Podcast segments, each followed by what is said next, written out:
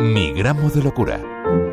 Este mediodía se ha presentado en la Academia del Cine de Madrid el documental Mi cabeza me hace trampas, producido por Radio Televisión Española y que se emitirá el 8 de octubre en la 2. Cuenta la historia de Carlos Mañas, el experto en comunicación social, que a través de neurorelatos contó sus vivencias con el trastorno bipolar. Carlos murió en marzo a los 57 años después de que le entrevistara Mi gramo de locura. Así cuenta en el documental qué trampas le hacía a su cabeza. El diagnóstico de una persona más que diagnóstico yo creo que es una etiqueta y dentro de las etiquetas pues hay unas maneras oficiales de catalogar al sujeto que padece una enfermedad mental. En concreto la mía es F31.5, cuyo significado semántico a ojos de un galeno es trastorno bipolar, depresión grave con síntomas psicóticos. Y lo que más asusta es eso, los síntomas psicóticos. Pero yo tengo otra forma de definir mi diagnóstico, que significa DIMEDI. Es un acrónimo de disposición mental diferente. Diferente no. Carlos Mañas es único, un activista por la defensa de la gente vulnerable y presidente de la ONG Solidarios Anónimos. Por algo le reconocieron como ciudadano distinguido de Vigo, donde logró que esa ciudad gallega levantara el primer monumento de España dedicado a los enfermos de Parkinson. Si tuviera que explicar mi diagnóstico de IMEDI de una manera ajena, insisto, a la nomenclatura que da el CIS número 10, diría que tengo dos manifestaciones emocionales, una que es la depresión y una segunda que es la euforia. Realmente se llama trastorno afectivo bipolar, porque donde está el sustantivo del trastorno es en lo afectivo, no en lo bipolar. Bipolar sería casi un adjetivo. Es la definición que da el psiquiatra José Luis Carrasco. Yo me quedo con esta definición de Carlos Mañas. Yo lo llamo botafumeiro de emociones. no te rías, Chusa. Cuando veas el documental Mi cabeza me hace trampas, se te saltarán las lágrimas como a mí. Siento como si hubiese perdido a un gran amigo o a un hermano gemelo. Cuando estoy deprimido, por ejemplo, mm, y es mi cumpleaños, no tengo ganas de apagar las velas de mi tarta de cumpleaños, no tengo ganas. Eso es depresión. Dentro del dimedi la euforia es como una granada de mano, sin anilla de seguridad. No sabes cuándo va a explotar. Crees que Dios es tu telonero te da igual el que dirán, eres capaz de cortar ese cordón umbilical del que dirán, cosa que mucha gente no es capaz de hacer. Ya de niño, Carlos las pasó canutas con el suicidio de su padre. Yo lo viví sorprendido y lo viví abrazado con, con, mi madre. Las lágrimas de mi madre era, era peor que las letras en negrita del periódico porque notaba que estaba muy, y me contagió, me contagió esa tristeza. Hace 33 años, Carlos se casó con Betty. Estoy recordando la época de novios, que sí, que yo veía que era un chico raro, pero es que yo también era rara.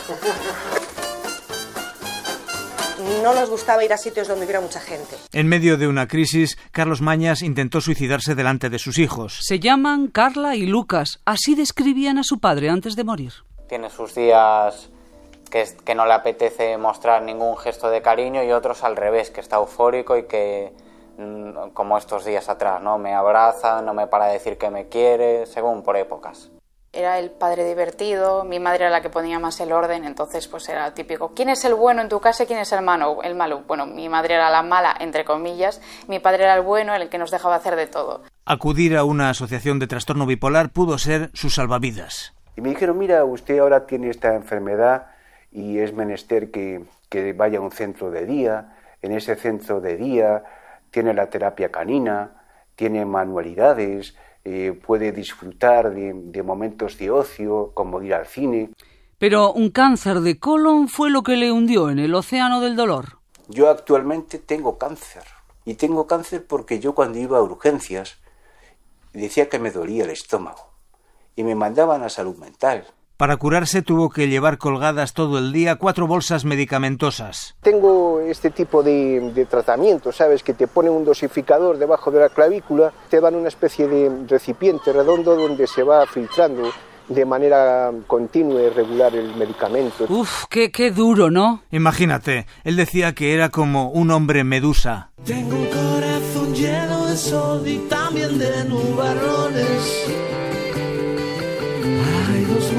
dentro de mí y no sé cuál Esta es la canción que le dedicó Teo Cardalda, ¿no? Sí, Yo lo llamo el himno oficial del trastorno bipolar. Una canción con la que yo pretendía acercarme a ellos, dársela, porque creo que somos todos un poquito bipolares, un poco estamos navegando siempre entre la euforia y, y la depresión y, y, yo creo que hay que saber asumirlo. Solo quiero saber si tú sientes también como yo calor en invierno.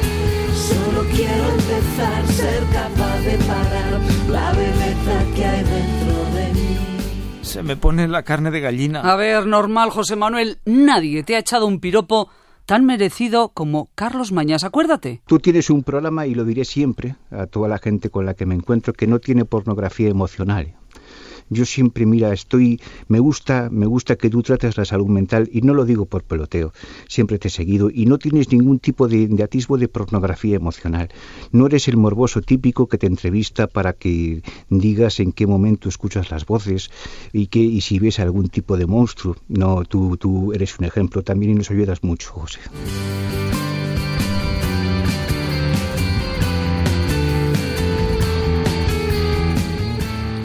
Chus y Parraguirre. José Manuel Cámara. Mi gramo de locura. Radio 5, todo noticias.